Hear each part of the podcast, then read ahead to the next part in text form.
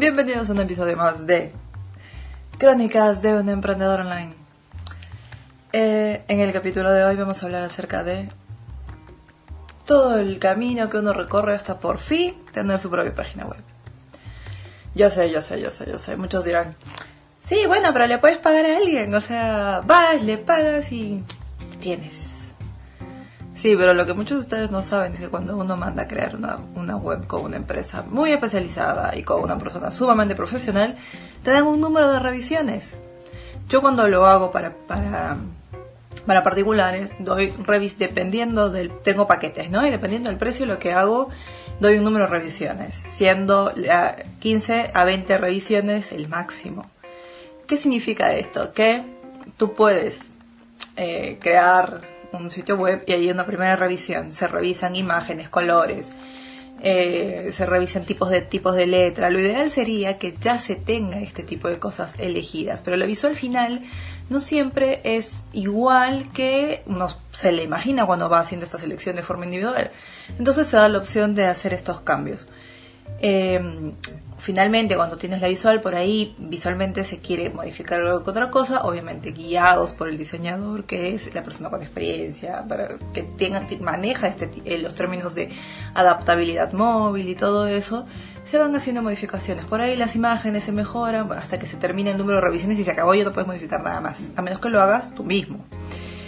Eh, eh, y bueno eso también tiene un costo no es tan económico eh, por otro lado, tienes la opción de hacerlo por ti mismo.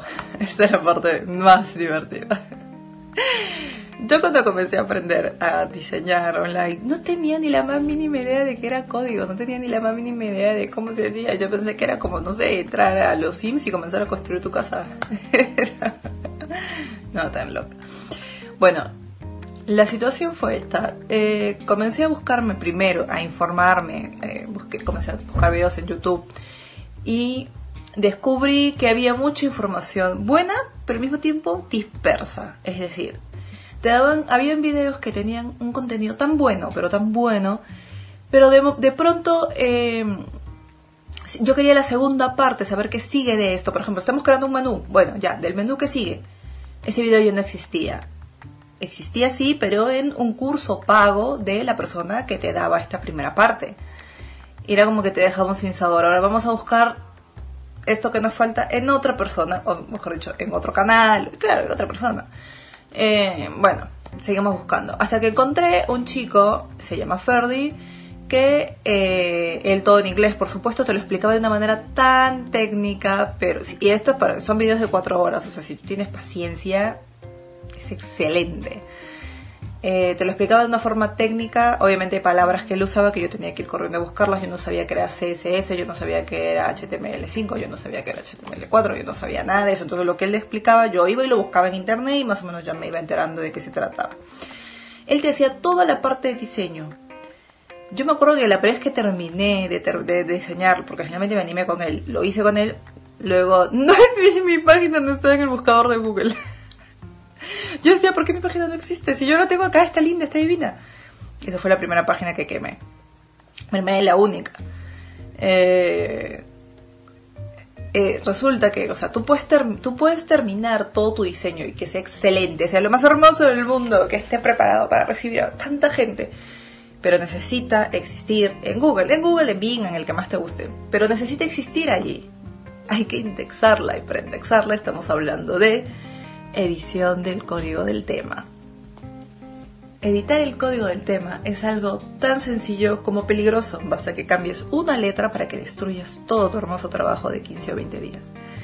Así que eso es lo que se debe hacer con pericia quirúrgica, diría yo. En fin, otra forma fácil de conseguir crear una web es hacerte una, lista, una lista de todos los videos que tú tengas. Obviamente tienes que tener algún conocimiento, alguna guía básica. Y esto nadie te lo cuenta por completo. Es decir, te dicen todos los términos de diseño, pero si tú quieres, tienes el diseño y quieres saber qué sigue, indexación es otra parte, hay que más o menos entenderlo. Por ahí sí hay guías, PDFs que te explican cuáles son los pasos, pero por alguna razón yo nunca encontraba una que estuviera completa. Las más completas estaban en inglés, pero aún así faltaban lo que faltaba era lo más importante, el código que me permitía indexar. Eso claramente no te lo regalan. Pero eh, es importante y básico tener los códigos robots TXT para, para que Google diga, eh, puedo leer tu web. Todavía me acuerdo cuando me... Creo que me pasé un mes creando ese código. Bueno. En fin. Eh, algo que me frustraba mucho y que frustra a la mayoría de las personas cuando estás creando algo, ya sea un diseño para tu logo, lo que fuere, es... Em, te dicen, haga su web en siete pasos te dan cinco y te venden dos. Eso es como que te quedas con un sin sabor y yo dónde me he metido. Y al final terminas diciendo no lo voy a hacer nunca, no voy a poder. Es muy difícil. Mejor me espero hasta que pueda pagarle a alguien y no emprendo nunca. Sí, Y al final el sueño quedó ahí y algunos quizás ya habrán pagado a alguien, tengan sus propias páginas, pero quizás otros todavía no. Y entonces el sueño sigue quedando relegado. Y esa no es la idea todo el mundo puede emprender online, todo el mundo lo puede hacer por sí mismo. WordPress es un sistema de administración de contenido, es de código abierto, eso quiere decir que es gratuito, lo que tú necesitas en su servicio hosting. El servicio hosting es como el, lugar que tú vas a arrendar para montar tu negocio. Tú necesitas, cuando vas a montar una tienda o, o un local de negocio, de lo que fuere, necesitas una tienda, un local, necesitas un espacio para tu poder poner todas tus cosas, para tener un pequeño almacén donde vas a tener los productos en stock y también para poder exhibirlos. Entonces, esto vendría a ser el hosting, el lugar donde tú vas a tener todo tu contenido, tanto lo que tienes en reserva para ir publicando como lo que le vas a mostrar al público. Entonces, obviamente, un servicio hosting es mucho más económico que tener una tienda física, es mucho más barato. El mío, eh, yo pago 14 dólares mensuales y si lo pago en un año todavía es mucho más barato. El hosting es de lo más básico e importante junto con el dominio. El dominio es tu nombre en Internet.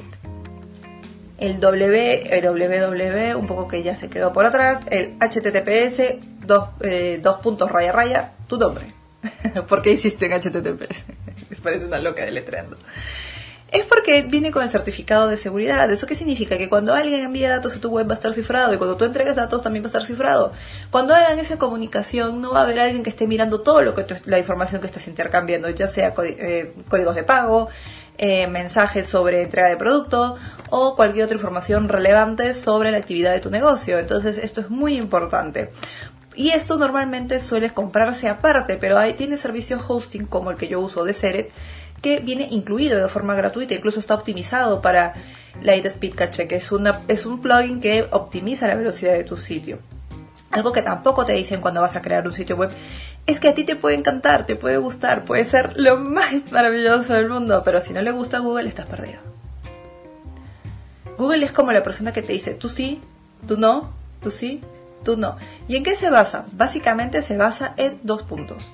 Más allá del diseño o de los colores que pongas o el tipo de letra, se basa en velocidad y adaptabilidad.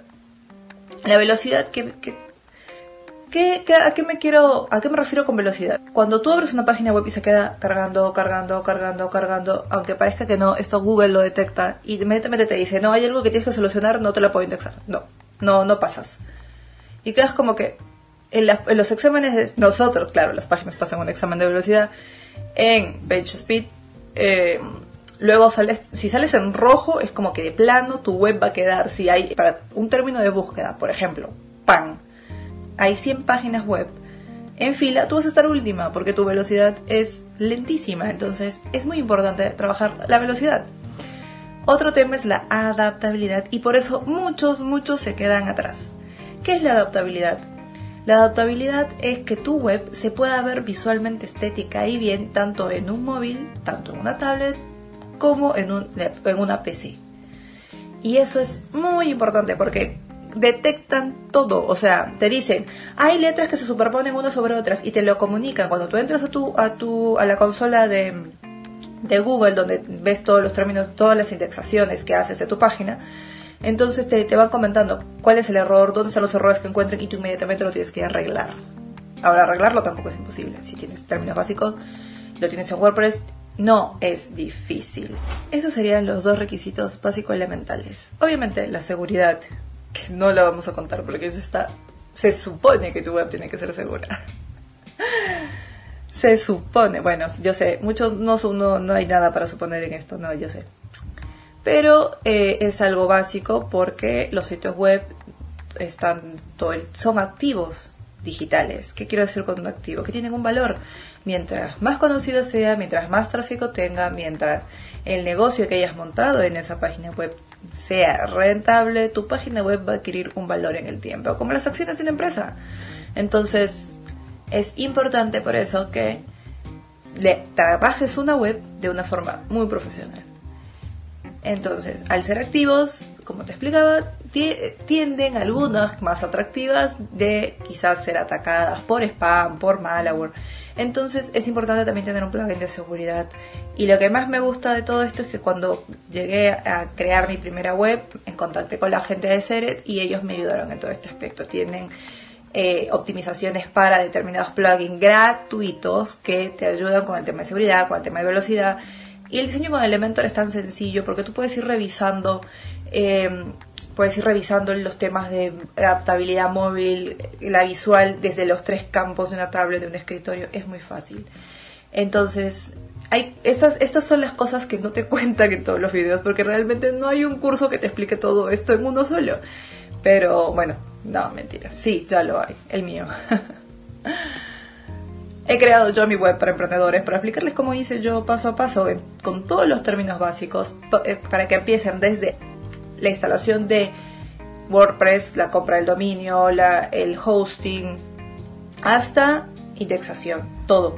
Para que empieces y termines en Google y no tengas esos vacíos de información. Eh, precisamente con esa finalidad creé el, curso, eh, está disponible ya en mi web lo pueden visitar y sí, acá viene lo bonito. Yo sé que todos ustedes están empezando, que, quieren, quieren meterle onda, le quieren meter ganas, que quieren comenzar a emprender, sobre todo en estos tiempos. Pues miren, como, eh, pues vean, con Ceres les vamos a dar dos meses de servicio hosting gratis para que puedan empezar a crear su primer diseño. Así que no importa si se toman 15 o 20 días o un mes, tienen otro mes gratis para comenzar a dar, a ponerle onda, para empezar a compartir en sus redes sociales, para comenzar a trabajar los aspectos de, dar a, difundir la empresa. Esto va a ser realmente el proyecto de sus vidas.